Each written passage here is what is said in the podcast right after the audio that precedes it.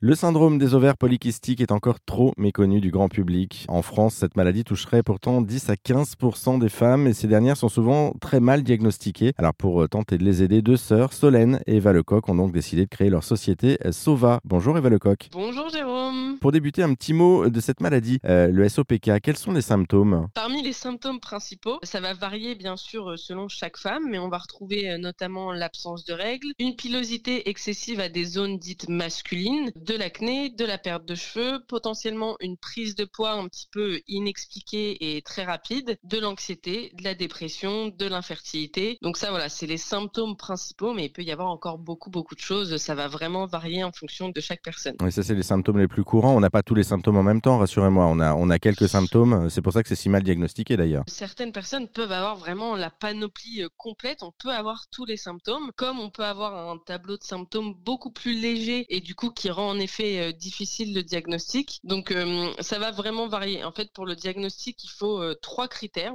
qu'on appelle les critères de Rotterdam. Le premier critère, ça va être l'absence ou l'irrégularité des cycles, donc avoir des cycles très longs ou très courts. Le deuxième critère, ça va être la présence à l'échographie d'ovaires multifolliculaires, donc c'est un peu ce qu'on a mal appelé en fait des ovaires polykystiques. Au final, on devrait appeler ça des ovaires multifolliculaires. Et le troisième critère, ça va être les signes d'hyperandrogénie clinique ou biologique. Et c'est là que c'est assez difficile de diagnostiquer parce que ben ça va varier. Mais par exemple, les signes d'hyperandrogénie clinique, ça va être l'hyperpilosité à des zones dites masculines, mais du coup hyperpilosité, ben, c'est un peu difficile à définir selon si on est brune, blonde, etc. Et après, il va y avoir l'acné ou alors la perte de cheveux, notamment au niveau euh, des tempes, un petit peu comme euh, un homme qui commence à avoir euh, à perdre un petit peu des cheveux avec la vieillesse. Ben, au final, une femme qui a une hyperandrogénie peut se retrouver un peu avec cette perte de cheveux. Beaucoup de femmes en fait passent à côté de ce syndrome. Pourquoi? Parce qu'il y a aussi un problème de formation de la part euh, des médecins derrière Alors je pense que c'est très très difficile. En fait, il y a aussi déjà beaucoup de femmes qui avaient des soucis à l'adolescence et qu'on a mis sous pilule pour régler le souci. Par exemple, mon cas, j'avais une irrégularité des cycles, j'avais jamais mes, mes, règles au final. Et du coup, on m'a euh, mis sous pilule à l'âge de 17 ans alors que voilà, j'avais pas forcément besoin de contraception ou autre. Et en fait, je suis restée sous pilule jusqu'à mes 22 ans, euh, jusqu'à ce que je décide de l'arrêter parce que euh, pour plein de raisons j'avais envie de l'arrêter. Et là en fait je me suis rendu compte bah oui en effet j'avais toujours pas mes cycles j'avais des symptômes un peu étranges de la pilosité une prise de poids etc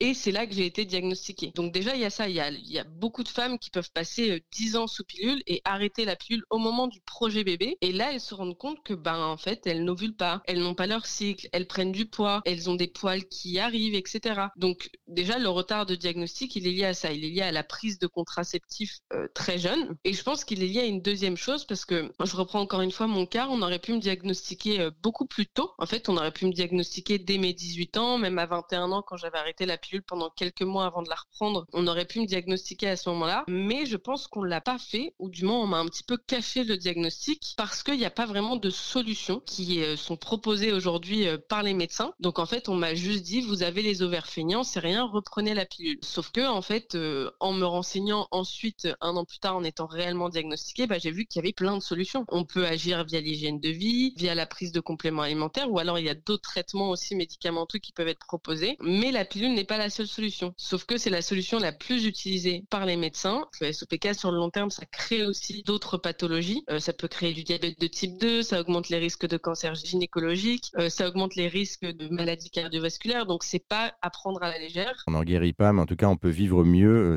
euh, cette situation. C'est ce que vous disiez c'est aussi pour ça que vous avez lancé, euh, vous, votre société qui s'appelle Sova, une, structure pour aider les, personnes atteintes comme vous hein, de cette maladie, la SOPK. Merci beaucoup, Eva Lecoq, pour euh, cet éclairage. Et puis pour en savoir plus sur la maladie et sur la société d'Eva et Solène, eh bien, on a mis euh, tous les liens en ligne sur notre site internet. Rendez-vous sur rzn.fr.